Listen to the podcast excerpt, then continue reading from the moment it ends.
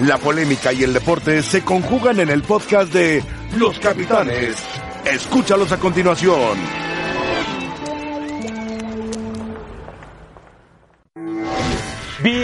Bienvenidos todos y muchas gracias por acompañarnos. Buen viernes para todos. Buenas tardes en Los Capitanes. Hoy Mario Carrillo. Sergio de... Hermano, ¿todo bien, Paco? Amigos, Sergio, excelente. ¿Cómo están? Gracias, un gusto. Dionisio, ¿todo bien? Muy bien, Sergio. Saludos a Mario y a Paco. Venga, arranca la fecha 3 de la Liga MX y ese es uno de nuestros temas principales.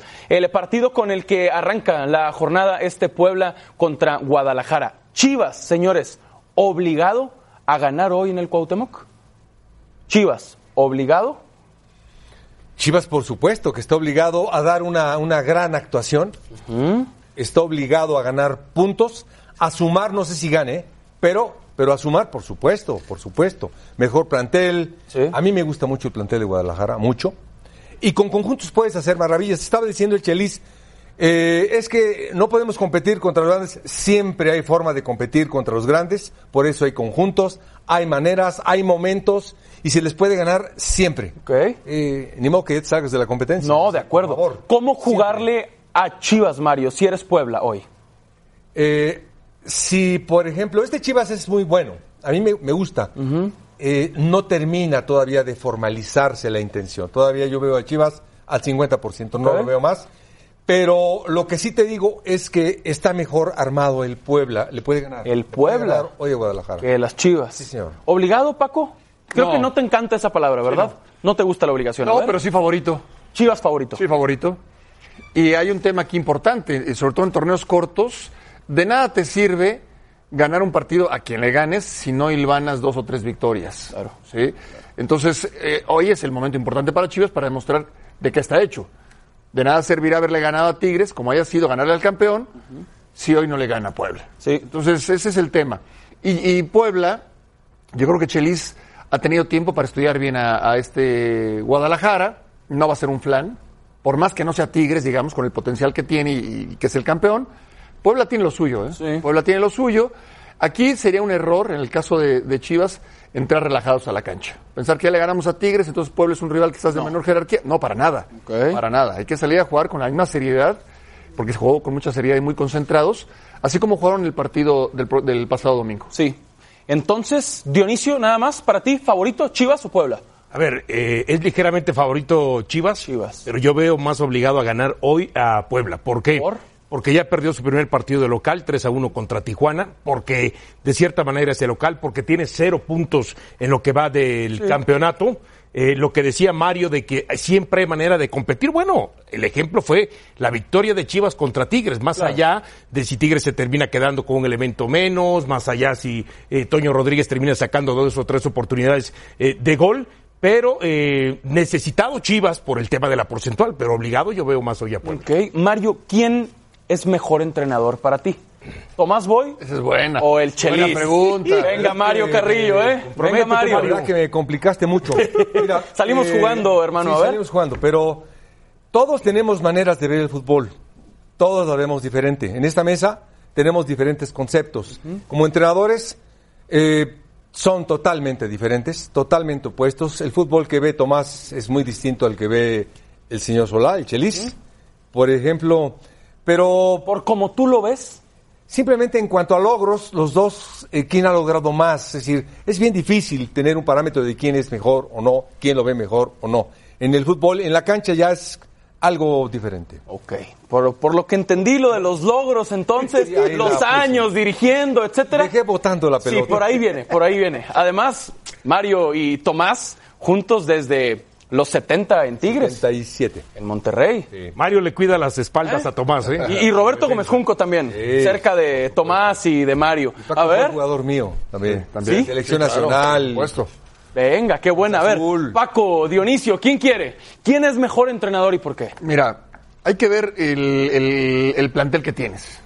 Sí, Eh, la referencia siempre es eh, Guardiola, Klopp, Mourinho. Sí, el- hay que ver los eh, planteles con los que dispones y qué consigues. Y cómo tienes que luchar para, para llegar a tus objetivos. En el caso de Tomás, lo ha tenido complicado por la presión que hay en, en- en el entorno. Pero ya tuvo una victoria importante, ya eh, sacó el pecho, ya está en la actitud de... Ya es él. Ya es Tomás Boy. Sí. Chelis siempre ha sido Chelis. Chelis siempre ha sido Chelis. Los dos son buenos técnicos, los dos son buenos técnicos basados en dos cosas distintas. Chelis es un tipo más, más motivador, más de estar en contacto con el jugador. El grupo. El grupo siempre está por encima de él. Y en el caso de Tomás, Tomás es más su personalidad. Tomás fue capitán de la selección, Tomás es un tipo que fue figura como futbolista y como técnico le ha costado conseguir objetivos. Y yo creo que por eso. Y yo creo que por eso. Él eh, le da coraje al, al- al grupo, lo- le, le- le- le saca la casta, eh, los enseña a dar la cara, a sacar el pecho. Le ha faltado algo. Que fue un poco lo que dijo Chelis. ¿No? Se, es un autosaboteador. Sí. Si algo pasa que en las instancias importantes no consigue el objetivo. Algo pasa y lo sabrá Tomás. Eh, los dos son eh, buenos técnicos, sin duda, pero sí les faltan los títulos. Dilo, Dionisio. Eh, Tomás Boy, ¿no? Decía el Chelis que él es mejor técnico que Tomás Boy, ¿no? En la pregunta que le hacía Odín. ¿Y No, qué yo- piensas de eso? ¿Qué piensas de Chelis diciendo Bueno, que él, se, él es él mejor se tira flores. Pero realmente, si vemos la carrera, si vemos quién, por supuesto, tiene. Porque la gente dice, no, es que el Chelis le saca algo más a los jugadores, ¿no? Con menos plantel hace mucho. Pero en su momento, cuando Tomás Boy agarró a Morelia, lo sacó del descenso. Al Atlas. Al Atlas lo sacó del descenso, después los hizo competir y los metió a liguillas. Con Morelia llegó una final que la termina perdiendo eh, con Pumas, pero con Morelia también en varias liguillas le ganó en su momento al América siempre. Muchas veces, ¿no? Y lo terminó humillando. Yo sí veo que, eh, por lo menos a nivel de, de cancha, a nivel de dirección técnica, es más Tomás Boy que el Chelis. Interesante. Más allá de que no, no ha ganado todavía un título. Coincido, coincido.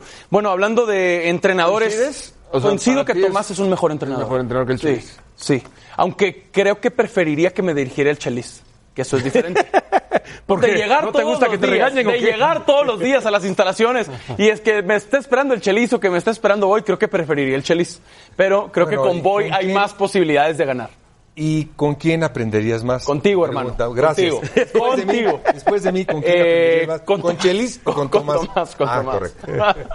ya está, todos hemos contestado de distintas maneras en la mesa y hemos llegado al Muy, mismo muy punto. políticamente correctos todos. Pero ¿eh? ya, pero ya, quedó claro. Todos quedó políticamente Sí, correctos. sí, sí, claro. sí, Sí, sí, todos, todos. También te dio frío, Dionisio, ¿eh? Sí, Raro me dio frío. Pero ¿qué te dio, te dio. Si dije que Tomás. Raro, raro. Venga, eh, hablando de entrenadores, Miguel Herrera, el técnico del América, ha hablado hoy de Mateus Uribe, que sigue eh, en el plantel, y de Óscar Jiménez, que es el portero titular del América hoy por hoy. Primero que nada, no tengo nada que platicar con Oscar. Oscar sabe por qué está en este club. Cada que hemos necesitado de Oscar, él ha respondido.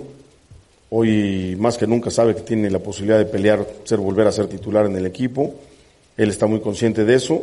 Reitero, acá no, no porque salga uno, salga el otro, tengo que hablar con él. Hoy vas a jugar tú, hoy vas... No. Acá están preparados los 25 jugadores que hoy tengo para jugar en cualquier momento, cualquiera disputar el puesto y, si me, se me ocurre a mí decir, hoy juegas, por más que estuviera Marchesín aquí, y si me ocurrió a mí decir, hoy juega Oscar, Oscar tiene que estar preparado. Y, y que tenga confianza ustedes o no, la verdad, con perdón de todo, me vale. Mientras le tenga confianza yo y el grupo, es lo importante. Y no porque me valgan ustedes, sino me vale lo que pase en el entorno de fuera del club. No por la situación de, de Mateus, hasta hoy en la tarde que me definan esas circunstancias, podré definir si realmente lo puedo usar o no lo puedo usar. Si lo puedo usar, por supuesto que estarán dentro de los 11 que juegan. Si no lo puedo usar, pues tendré ahí que pensar en el cambio, ¿no? Que ya lo trabajé, por supuesto que lo trabajé, pero espero yo que la decisión sea negativa para nosotros. Por supuesto, para el muchacho, la ilusión que tiene, pues también es importante que también podría ser de positiva, ¿no? Miguel Herrera, claro, como siempre en sus conferencias de prensa, Óscar Jiménez lleva 178 días sin jugar. Fue un duelo de Copa la última vez que estuvo en la portería del América, el 5 de febrero. Un partido oficial, ¿no? El Que Necaxa. jugó contra Pumas la Sí, pretemporada. jugó pretemporada. Que pienso que Claro. se le terminó satanizando Cuando por el primer gol. estaba en porque hay un Argentina. desvío ahí, ¿no? Entonces, este, y no es completamente culpa de, de. Me da la impresión que, perdón, este Sergio, Venga, venga. se está subestimando a, a Jiménez. Y si yo fuera Jiménez, y a lo mejor en este caso Mario o Paco nos pueden compartir más, si ellos escucharan, no es que en Tigres o en su momento en Cruz Azul o Pachuca, estando ellos, necesitan, no, necesitan un defensa central. Porque a lo mejor Mario o Paco, en este caso Jiménez, este, le queda, le puede pesar, este, yo estaría molesto. Yo estaría enojado. Y yo sí mandaría un mensaje, eh, por lo menos, decir, a ver, señores, aquellos que piensan que soy, no merezco estar bajo los tres palos de la América, quiero decirles que yo puedo con esa Pero responsabilidad. eso se hace en la cancha, Dionisio. Está bien, pero también tienes que mandar. Entonces, sin hacerlo en la cancha, entonces, ¿por qué lo están criticando mucho a Jiménez? De que no es merecedor de tener una oportunidad con el América. ¿Tú Pienso que es un portero que, con cumple. él es suficiente. Pienso O sea, que es un portero que se puede cumplir. Yo también creo que es cumplidor, buen arquero. Difícil eh, llenar los zapatos de Agustín Marchesín. Sí, pero, pero él, no tiene que pensar en eso. Ok, a ver, Paco. O sea, Oscar Jiménez tiene que pensar en el partido contra Tijuana. Él no tiene que pensar, oye, estoy bajo la lupa, es que si juego bien, entonces no traen a un arquero y si juego mal, sí lo van a traer. Eh, ojalá que no me metan gol. No. A ver. Él tiene que jugar su partido. Él tiene que jugar su partido con Tijuana. Y hacer lo mejor. Y salir, sí, por supuesto. Ah, perfecto, ustedes no confían en mí o la gente no confía en mí. Claro. Perfecto, yo voy a jugar el mejor partido para dejarle la duda al entrenador, para dejarle la duda al directivo. Ellos ya que hagan su trabajo, ¿sí? Ellos que hagan su trabajo, si van a traer a alguien o no, pero que Jiménez se ocupe del partido contra Tijuana. Ese es su partido. Sí, es cierto. Ese es su partido, esa es su obligación. Y tiene que salir concentrado para hacer lo mejor posible. Como dice Paco, cuando tú le generas la duda, perdón, este, al técnico o a la directiva, por lo menos, ok, aunque traigas, ya te demostré que soy un portero confiable para que- y que puedes contar conmigo en cualquier momento, ¿no? Es- está en una situación complicada, Oscar Jiménez. Me parece que, que es difícil. No tanto, ¿eh? No tanto. me Iba a parece- mencionar a algo. ver, tiene una buena actuación y... A ver, Mario. Mira, eh, ¿quién de nosotros o en el fútbol, eh, primero, quién juzga? Segundo, a todo mundo nos han dicho, no lo puedes hacer, no lo vas a hacer, a todo mundo. Yo metí a Ochoa por Saja, se me ocurrió sacar a Saja y meter a Ochoa. Fui criticado por todo el mundo. Ay, que es un pibito, que es muy chiquito. Principalmente porque trajo a. Saja. Por supuesto. La, la defensiva, que eran argentinos, por supuesto que querían a Saja. Decían Ya. que era un pibito, que no les iba a dar seguridad. Qué Pues es buena. normal. Qué buena, es Mario. normal. Qué Entonces, ahora, este chico, eh, pueden hablar, podemos hablar y opinar. Él va a estar en el palo, en los tres palos, perdón. Él va a jugar el domingo. Mañana. Él va a jugar muy bien. Perdón, Dionisio. Sí, mañana, sábado. Mañana, no. sábado.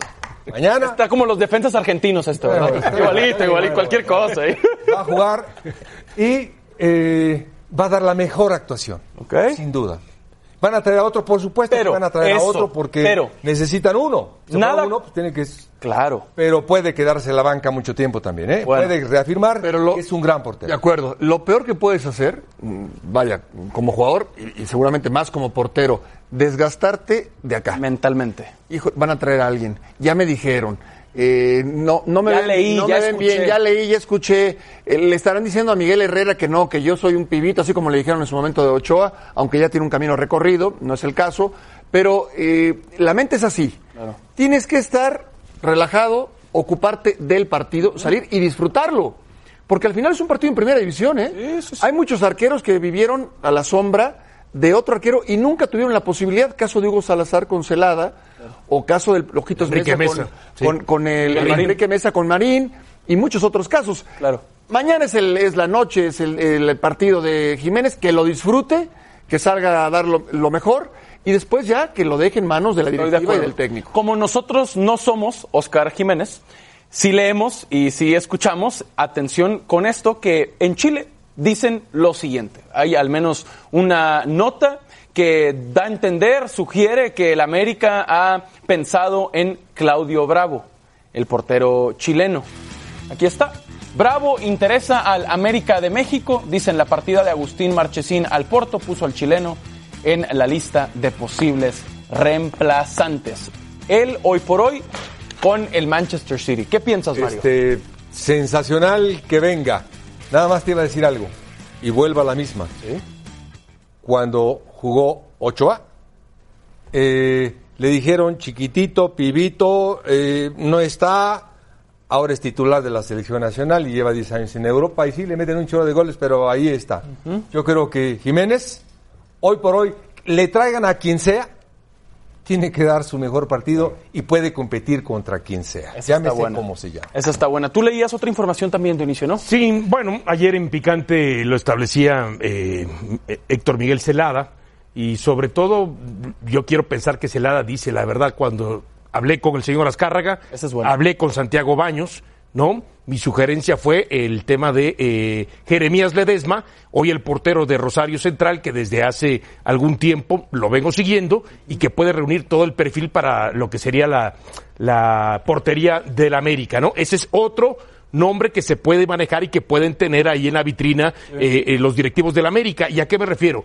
Lo de Claudio Bravo, si gana un salario de 6 millones de euros Anuales. anuales, difícilmente creo que se vaya a bajar. Ah, eres América, no importa, voy a cobrarte 2 millones de euros. Ah, voy del Manchester City Sí. al América por menos dinero. claro, Exactamente, ¿no? Entonces yo creo que ese es un impedimento fuerte, ¿no? El, el cual este le representaría a la América. Y hay que ver lo de Ledesma si efectivamente eh, qué tanto puede ser considerado, ¿no? Fíjate, eh, Héctor Miguel lo entrevistamos en AM, antier, no, quiso, no quiso decir eh, el, el nombre. Dijo, pero voy a traer, me gustaría que me permitieran eh, traer al jugador, al arquero, que va a hacer olvidar o va a sustituir a Marchesín y a Héctor Miguel Celada. O sea, como diciendo, el mejor de la historia del América. Sí. Que se lo puso. Ayer ya dio el nombre, ¿sí? De Rosario Central. Héctor Miguel es de ahí. Es de ahí. Es decir, tiene ahí una, una relación. conexión. Sí. Eh, nadie tiene garantizado nada. No, y volvemos al tema de lo que dice Mario y el propio Dionisio. El- la oportunidad, la oportunidad la tiene Jiménez. Sí. La oportunidad la tiene Jiménez. Así esté en la mira Allison o el que tú me digas, el mejor arquero del mundo. La oportunidad la tiene Jiménez. Él será el titular este sábado en el Punto. Estadio Azteca. Punto. Hasta ahí. Claro. Ahí vamos, América, América Tijuana y él va a ser el titular. Claro. Y lo confirmó Miguel Herrera. Bueno, pues eh, ese es uno de los duelos más atractivos, por eso les preguntamos aquí en los capitanes vía arroba y ESPN Capitanes para ustedes cuál es el más atractivo de la fecha 3 de la Liga MX. Puebla Chivas, América Tijuana o Pumas Tigres, que por ahora está ¿Y robando. Monterrey León qué? ¿Y el y Cruz Azul Querétaro? Eh, la verdad que hay varios. hay varios. Buenos, muy buenos. Una Muy bueno. Buena jornada 3 del fútbol mexicano. Al regresar platicamos de la máquina previo a su duelo ante Querétaro.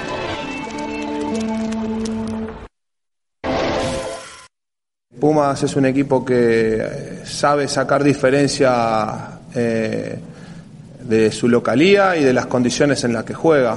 Eh, creo que no seremos el único equipo que, por ahí padece o sufre por momentos del partido la, altura, el horario, el calor. Pero bueno, ya es un tema que está estipulado así. No voy a ser ni el primero ni el último que lo diga, ni que descubra nada. Creo que es algo que hasta que no pase algo eh, lamentable no, no se va a modificar. Así que habrá que acomodarse a esas condiciones y hacer frente a un partido duro. Na verdade, eu nunca vi isso em minha vida. Jogar em altura meio-dia, na verdade. Isso para o espetáculo está malo, não? Para as pessoas que vai a, a mirar o partido, para nós outros que estamos jogando aí está muito, muito complicado, porque eu creio que, que os partidos está, está mais lento. Eh, muitas vezes teremos não queremos atacar muito por, por, por estar muito, muito cansados, por altura, por clima. Na verdade eu nunca vi, pero isso cabe à, à liga cambiar isso. Tigres no tiene ganas de jugar el domingo a las 12 en CEU porque los números no lo acompañan. ¿eh? Solo cuatro victorias de Tigres en Ciudad Universitaria, 16 derrotas y cuatro empates en la historia de los torneos cortos. Eso es, cuatro victorias en 24 partidos jugados en CEU. Te digo una cosa, te digo una cosa, Sergio, mira, por favor. eh, a Mario le tocó en la época en donde todos los partidos, en todas las plazas, eran a las 12. Un crimen. No, no, no, no. León, Guadalajara, bueno, Ciudad Victoria. Claro. Toluca, me imagino. y más Toluca a las ¿no? 11. Monterrey, este, CU, calor. Peca a las tres y y media. Zacatepec. Bueno, a mí ya me tocaron menos. Me tocó Pachuca a las 12. Este, ya me tocaron menos. Puebla a las 12. Después Toluca a las 12. Hoy casi no hay partidos a las 12. Este sigue. Por eso duran tanto los futbolistas ahora, ¿no, Mario? Oh, ¿Eh? y- de verdad.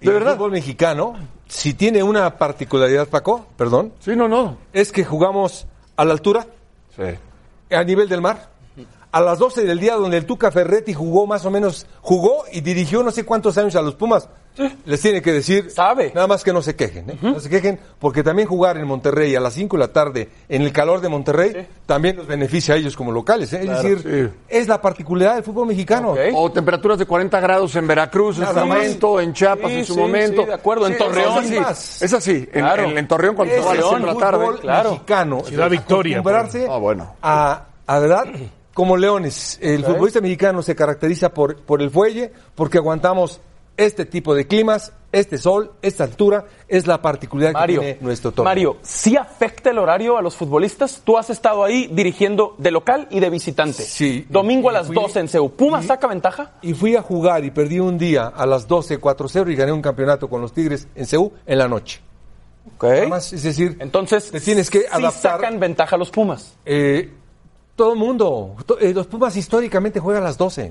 Por supuesto que las 12 del día en San Ángel con el smog que tenemos aquí, la verdad que tenemos una bombita muy buena. Es decir, pero todo el mundo ya lo sabe, todo el jugador mexicano sabe lo que es jugar en CEU, pero también está Zacatepec. Jugar a los Tigres a las 5 de la tarde no es tan fácil, ¿eh? No, de acuerdo, de acuerdo. Esa todo el mundo buena. tiene que sacar ventaja. de Yo entiendo que hoy es mucho más complicado que hace 20, 25, 30 años porque hoy la contaminación es mayor. Pero qué casualidad que los únicos, o por lo menos los que más se quejan cuando vienen a jugar contra Pumas, son los equipos de Monterrey. ¿Qué quieres decir, Dionisio? sea Monterrey o sea Tigres. Dilo, ¿qué quieres decir casualidad eso? que esos dos equipos se han tenido, a ver, son los equipos que más derrotas tienen. Ya lo mencionabas, las derrotas de, Mon- de Tigres, 16 en total en 24 partidos. Monterrey un dato similar también cuando viene a la capital. A ver, son equipos que tienen plantillas competitivas. Es que no las tenían antes, ahora las por, tienen. por eso, y ahora las tienen y Ahora se quejan tienen. más. Y ahora las tienen y se quejan más. Se quejan Yo como siento- todos se quejan. no, yo insisto, ellos se quejan más. Ellos se quejan más que los otros equipos, que vienen también a jugar a la capital. ¿Qué Entonces, deduces de eso? ya que se dejen de tanta lloradera y que se pongan a jugar y que dejen de justificar que si pierden es porque el horario y la altitud y la contaminación de la Ciudad de México. ¿No es cierto? ¿Eh? Lo que están diciendo es a. Ya escuchaste a Paco, ya Claro. escuchaste a Mario. Es, Es, cierto, Por no es eso cierto? los escuché y yo no vi que de pronto dijeran ellos, híjole, ahora jugamos 10 partidos al año que se juegan a las 12 del día, como ellos decían que lo jugaban. Acá es un partido. Un partido cada cinco o seis meses que juegan a las 12 del día en Ciudad de México contra Pumas. Sí, no, no- Ah, no debe ser pretexto ni justificación, pero sí lo termina sufriendo, ¿eh? Sí, sí cuesta, Sí, ¿no? sí lo- ya después del minuto 70, sí termina sufriendo el partido. Ok. Sí, sí, es- de por sí le gusta defender todos, al Tuca, ¿eh? ¿no? Se presta, Pero se presta. Los, los locales también, ¿eh? no Sufre, te ¿eh? podías ir sin hacer ese comentario. Claro, Paco, lo que es, lo que es, eh, prioriza el orden, Ricardo Ferretti. Eh, ¿Quién está más obligado, solo para cerrar, Pumas o Tigres? ¿Más obligado, Mario?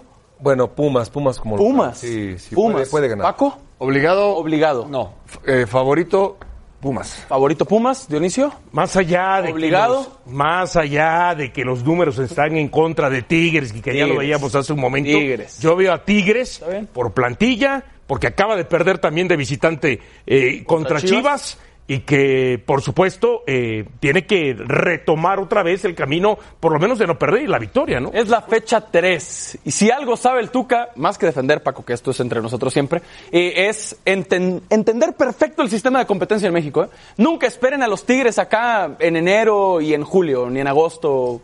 Eh, los Tigres empiezan a jugar en abril, en mayo, en noviembre, en diciembre. Así que, tranquilos, es agosto. Pian piano. Eh, así son los Tigres, ¿eh? Así es el Tuca, lo ha entendido perfecto.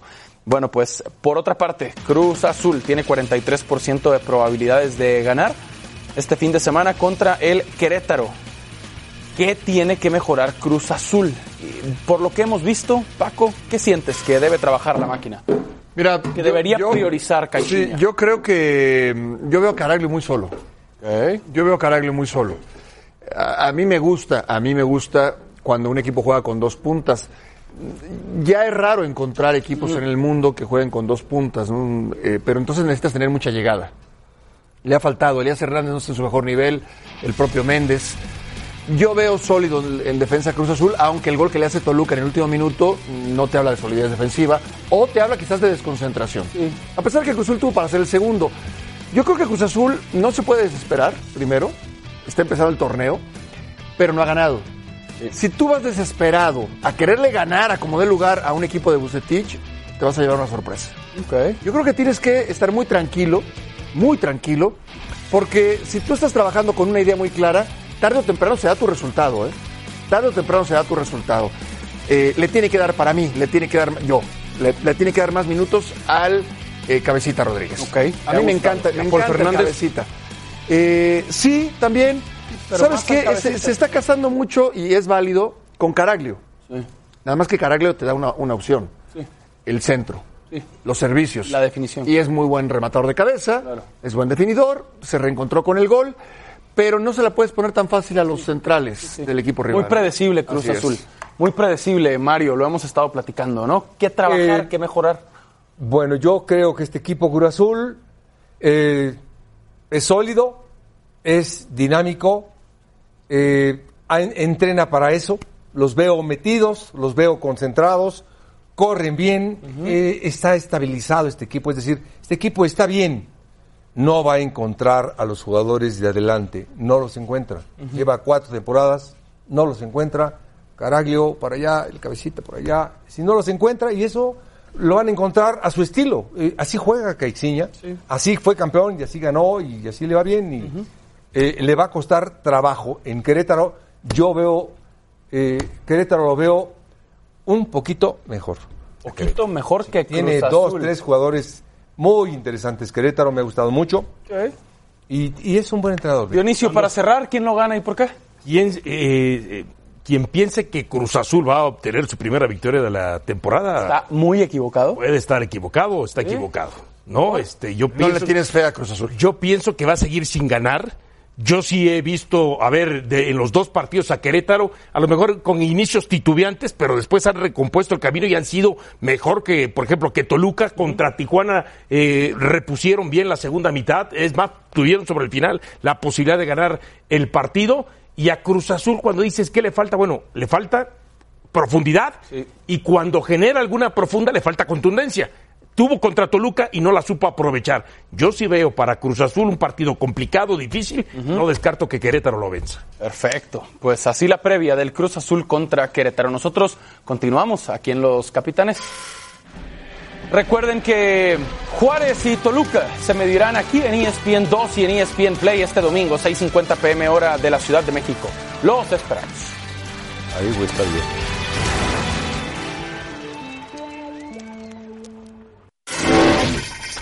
Gracias por continuar con nosotros y con el Cruz Sanders ante Wolverhampton. Un eh, duelo para que apareciera Raúl Jiménez y marcara ya su gol 50 en Europa. Aparece aquí muy bien, Golazo. demostrando su calidad. Golazo. Sigue con el buen verano que tuvo Jiménez. Esa, esa recepción y ese tiro se entrena, se practica. Yo lo vi entrenar con él, Atlético de Madrid. Y tiene mucha calidad eh, Raúl. Fuera del área, dos goles diferentes. ¿Y qué tal esto? Sí, duro golpe ahí, ¿no? Salió ahí Sí. lesionado. Fue del encuentro, se va ahí tocado. Después del doblete ante el Cruz Sanders. Raúl Jiménez, arrancando su segunda temporada con el Wolverhampton, viene sin duda de su mejor campaña, no solo en Europa, en su carrera. A Paco y a Mario les tocó, perdón, verlo en la Copa Oro con jugadas similares simplemente no se les dio. Acá todo le sale, ¿eh? todo le sale. ¿Qué tal estos números? Lo que tardaron en llegar a 50 goles, por un lado Raúl Jiménez, que lo ha hecho ahora, y antes Javier Hernández. Eh, a los 25 años el Chicharo, a los 28 Raúl.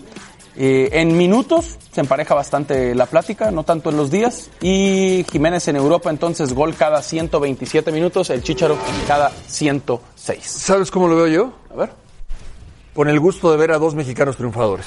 venga. Así lo veo. Eh, si fue primero el Chicharo, si fue primero Ji- Jiménez, no, no. Yo veo a dos mexicanos triunfadores. Porque ir a la Premier League o a ir a Europa y hacer esa cantidad de goles, No, se necesita. Claro, claro, Y claro. aparte estamos hablando de dos mundialistas, Sí, claro. dos jugadores diferentes que tienen gol. Es decir, debemos de sentirnos orgullosos de los dos, en verdad. Entiendo que Números de mi productor, bueno, no sé qué. No, las comparaciones son parte de nuestro de- juego. entiendo que en, Hermano. entiendo que en el a Benfica.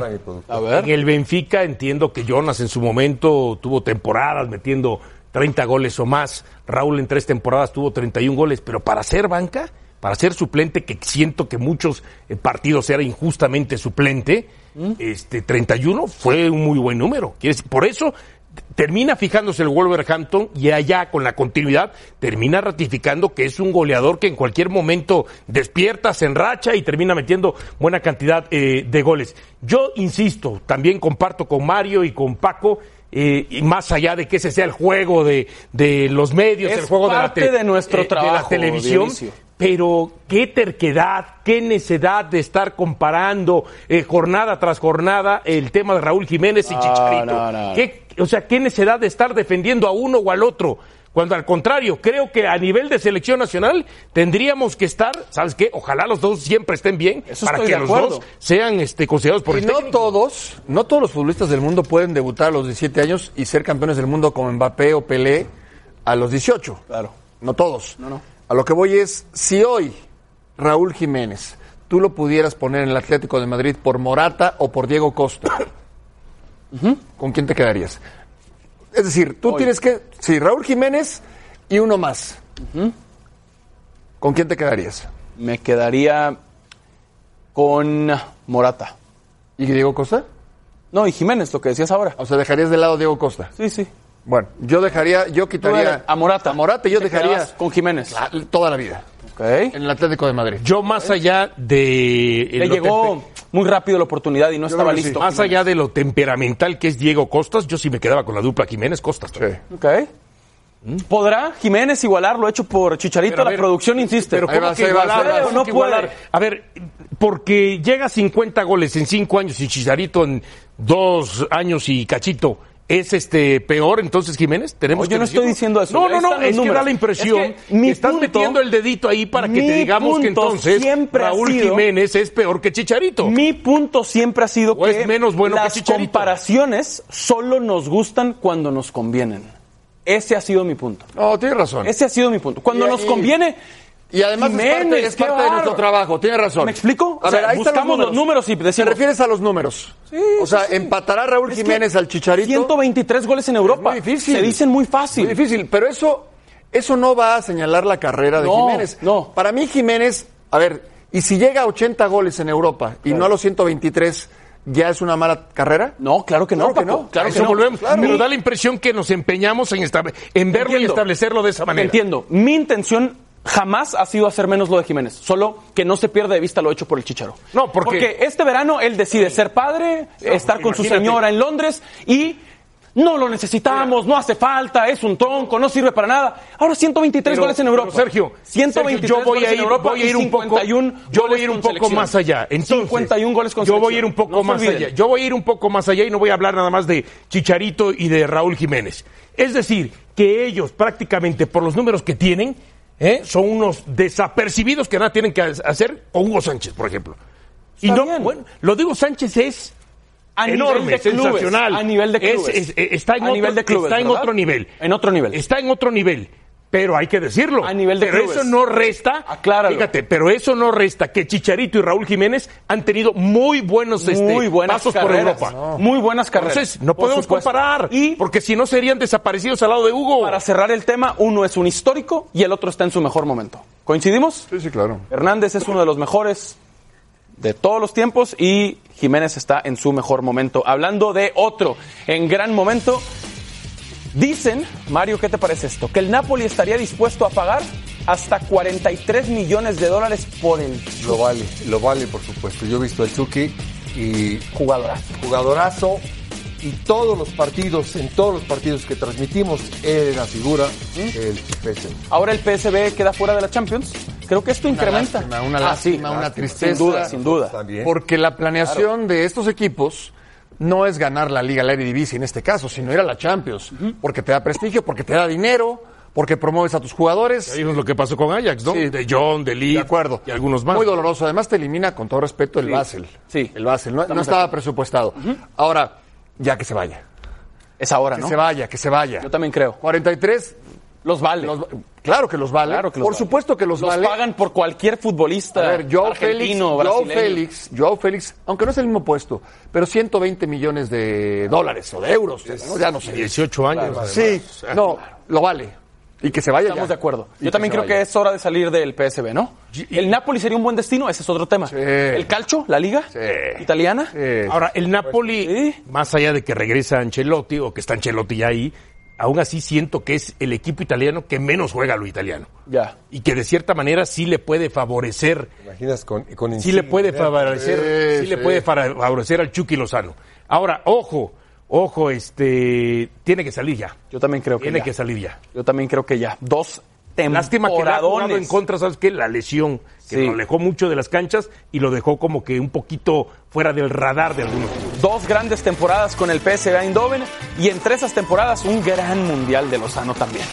Sí, es el momento de salir. Al regresar platicamos Los tres que Sí. acabamos de pasar para, para el Tata. panamericanos, Salvador. Son las imágenes de los mexicanos en los Juegos Panamericanos de Lima 2019. Esta, una de las noticias más importantes, oro y récord en el ciclismo de velocidad. Aparecieron Daniela Gagiola y Jessica Salazar. Las mexicanas se adjudicaron el oro por equipos, nuevo récord.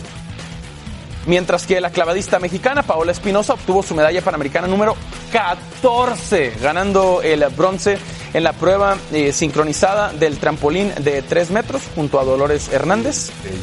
Oh, especial, es una histórica. Paola Espinosa es una leyenda de verdad del deporte mexicano. Ocho oros, tres platas y cuatro bronces desde Santo Domingo 2003. ¿Y qué tal? Celaya conquistando su primera medalla en los Juegos Panamericanos, quedándose con el oro en el trampolín de un metro. Perfección de Juan Celaya, tantas horas de entrenamiento para ellos. Y él terminó por encima del jamaiquino que hizo historia para su país, Jonah Jam Knight. El bronce fue para Andrew Copo Bianco. Nos aferramos al segundo lugar, ¿eh? Ahí sigue México. 16, Esperaban 19, ¿no? Ajá. Ya van 16. 16 oros para México, 12 platas, 27 bronces. Y yo nada más digo, apenas va a empezar a ganar Paola Longoria. Sí. Por mencionar a, a una representante que es Ahora, ahí viene garantía, ¿eh? Cuba, ¿no? Con el boxeo, ahí viene Cuba con el boxeo, Estados Unidos, falta el tema del atletismo y demás. No sa- Y no sabemos cómo va a venir el cierre de los Juegos Panamericanos, pero yo recuerdo que el- en Toronto se quedó debajo de Argentina y Colombia, si no mal Sí, recuerdo. sí, sí. Y entonces eso como que no gustó tampoco a los federativos y qué bueno que ahora pues está retomando el camino. Hoy nos decía Daniel Aceves en AM que él considera llegar a las 30 medallas de oro. Qué interesante. Que sería el mejor, eh, el mejor, la mejor participación de México en Panamericanos fuera de De- México. sí, Fuera de México. correcto. Bueno, Caro Guillén ha estado siguiendo muy de cerca Lima 2019. Adelante, Caro, te vemos y te escuchamos. Gracias a los capitanes por estar interesados en este resumen que tenemos de lo que hasta ahora ha sucedido en el décimo día de actividades de los Juegos Panamericanos de Lima 2019, donde hemos arrancado con entrega de medallas en badminton. Allí ganó Canadá y con muy buenas noticias para la delegación mexicana porque en las rondas preliminares de los clavados desde lo que es eh, la plataforma de un metro, Paola Espinosa y Dolores Hernández hicieron el 1 y 2 para las finales que se van a disputar esta noche. Espinosa tuvo eh, varios intentos en donde su grado de dificultad fue bien alto, mucho nivel en su vuelta y media hacia atrás eh, y, y- y mostrando no esas destrezas que solo ella tiene. Eh, Dolores Hernández sí decidió hacer sus dos vueltas y medias hacia adelante con una altura espectacular. Ambas consiguieron puntos eh, por arriba de los 250 y bueno, por eso consiguieron estas tremendas calificaciones para hacer el 1 y 2 de cara a la gran final. Eh, además, recordando que ellas habían ganado bronce ayer en lo que fueron los sincronizados en la plataforma de 10 metros. Edson Ramírez ganó plata para México en la prueba de 10 metros de rifle de aire y además en lo que era eh, las rondas preliminares consiguió romper un récord panamericano. Consigue entonces la plata y además plaza para los Juegos Olímpicos de Tokio 2020. Arrancó el racquetball de los panamericanos y eso quiere decir que Pablo Langoria entró en escena y consiguió eh, su primera victoria 2 a 0 en 42 minutos ante Marinangeli Delgado de la República Dominicana.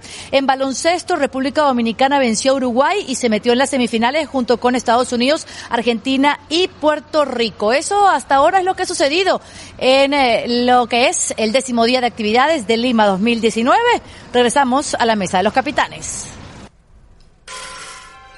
Gracias, Caro, muy amable. Como siempre, pues recuerden que esta tarde estaremos en ESPN 2, 6:30 pm, hora de la Ciudad de México. La selección mexicana de voleibol ante Chile. Esa fue la final en la playa, varonil. Ahora vamos a la sala.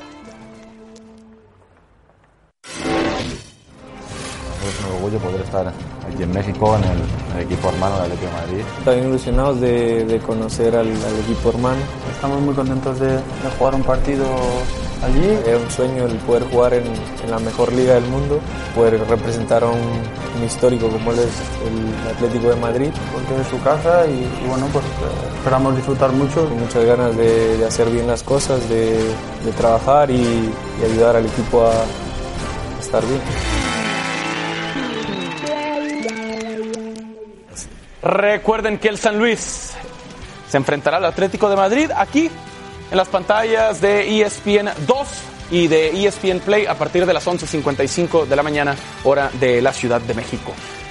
La encuesta del día, gracias por participar, gracias por ser parte, partido más atractivo de esta fecha 3 para ustedes, Pumas contra Tigres.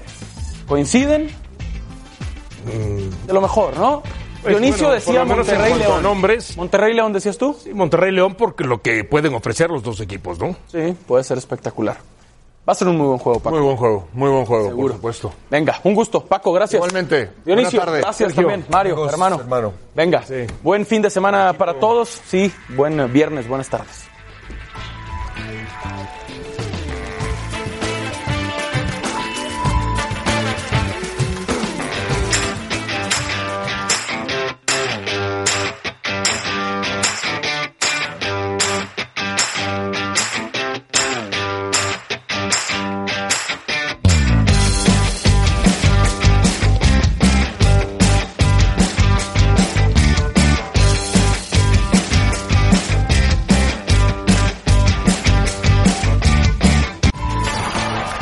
Gracias por escucharnos.